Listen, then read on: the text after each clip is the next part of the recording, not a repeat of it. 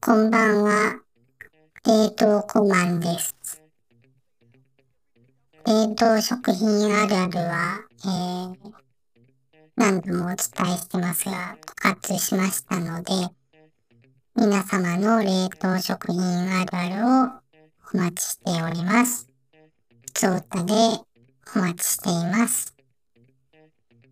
ということで、えー、冷凍コマンの月曜回帰ファイルやっていきたいと思いますが、そういえば、今週の土曜日、9月の2日に、この平日回帰ファイルの金曜日のリーダーである、はやはたさんも、そして、えー、水曜日の、えー、水曜回帰ファイルに出演されている佐々木留さんなどが、えー、出演するポッドキャストザ・ギャザリングは、えー、新宿、新宿、新宿のロフトプラスワンというところで、えー、開催されるようですが、皆様はチケット買われましたでしょうか？冷凍コマンは、ちょっとあの用事があっていけないんですけど、まあなんかあの、結構いろんな人が来るらしいと聞いてまして、ぜひね、こう、冷凍食品の話とか皆さんとしたかったんですけど、冷凍コマは用事がありまして、いけないので、皆様は、で、えー、ぜひ、冷凍食品の話とかしていただければなぁと、冷凍コマは思います。で、えー、っと、ということで、大人気冷凍食品ニュースのコーナーからいきたいと思います。まずは、えー、これはラジオ関西トピックス、ラジトピという、ラジオ関西というところですかね。ラジオ関西というから、えー、大阪とかにあるんですかね。うーん、ああ、妻、妻にある、神戸の妻にある、えー、ラジオ局の、えー、メディアのラジトピというところで出ている記事ですが、冷凍食品の袋がパンパンに膨らんでる。冷凍庫内の温度上昇が原因。頻繁な開け閉めには注意という記事なんですけど、まあ、あの、冷凍食品の袋がなんかパンパンに膨らんでるというのが結構皆さんあると思うんですけど、まあ、それのなんか原因みたいなのをこう解説している記事になってます。えー、気圧の変化かなと思うと、そうでもなくて、冷凍食品の氷が液体という状態を経ず、そのまま水蒸気になることで、水分の体積が増えて、冷凍食品の袋を膨張させたという消化現象。そういうことがあるんですね。冷凍、冷凍コマンは知らなかったです。はい。なんか、そうですね。対応策は、この記事の中では、書かれてる。る頻度をなるべく減らすという古典的な方法ですけど、一番それはいいみたいですね。冷凍庫を15秒開けた後、元の温度に戻るには10分かかるという結構時間かかるんですね。まあ、そういうことはあるようです。では、えー、続いてのニュースはですね、えー、食品産業新聞社さんのニュースですが、無人販売店餃子の雪松運営イエス、冷凍ラーメンを販売、手頃かつ、寝頃に本格的な味わい、販売場所の拡大で認知向上へということで、えー、餃子の雪松さんという結構いろんな場所で、あの、無人の餃子の販売をしているとこですね。やってますね、あの無人の冷冷凍餃子の販売。で、そこがやってるところは、えー、冷凍ラーメン。日本ラーメン科学研究所との展開を進めてという話ですね。うんうん。なんか4種類ぐらいのラーメンを3食入りで各1000円。あ、結構お求めやすい値段ですね。2022年11月のオープンから、えー、2023年4月末までで432箇所。年内には1000箇所まで広げる。まあ結構いろんな場所に出してるんですね。冷凍コマン、冷凍餃子その、焼かなきゃいけないから、こう、冷凍庫マンってあの、冷、電子レンジが使えないので、えー、フライパンで、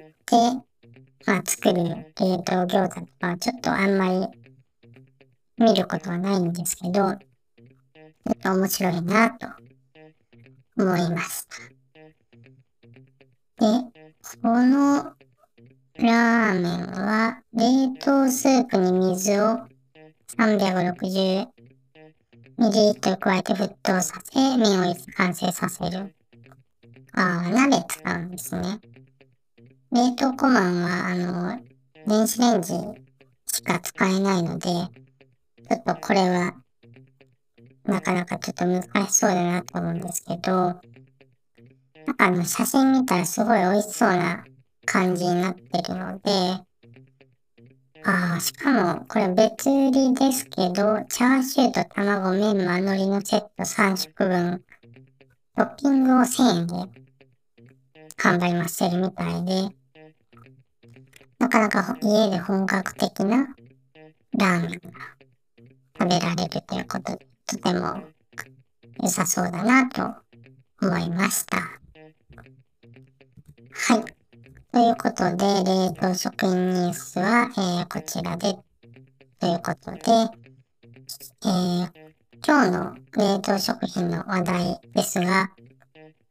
唐突なんですけど、えー、冷凍野菜ランキングというのをしたいと思います。えー、結構冷凍食品売り場で、えっと、冷凍野菜コーナーがいろいろこうあると思うんですけど、最近はこういろんな冷凍野菜がありまして、冷凍技術の工場で、まあ、美味しさもすごい担保されてるという感じになってると思うんですけど、例えばあの、業務スーパーのホームページを見ると、例えばさつまいもとか、カリフラワー、キノコ、なめことかしいたけとか、あと、冬瓜、ごぼう、カリフラワー、むきにんにくも冷凍であるんですね。小松菜インゲンとかニラとかゴーヤとか大根。で、まあ、ミックスベジタルブルはそうですね。で、枝豆とか里芋とかいろいろあるんですけど、まあ、いろいろと各種冷凍野菜があるんですけど、これのまあ独断と偏見で、えー、冷凍コマンがランキングをつけちゃいますという、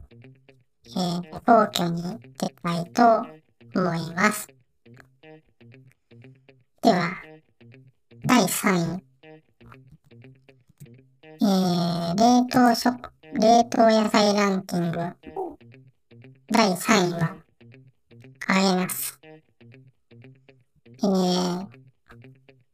ナスです。えっと、ナス、あ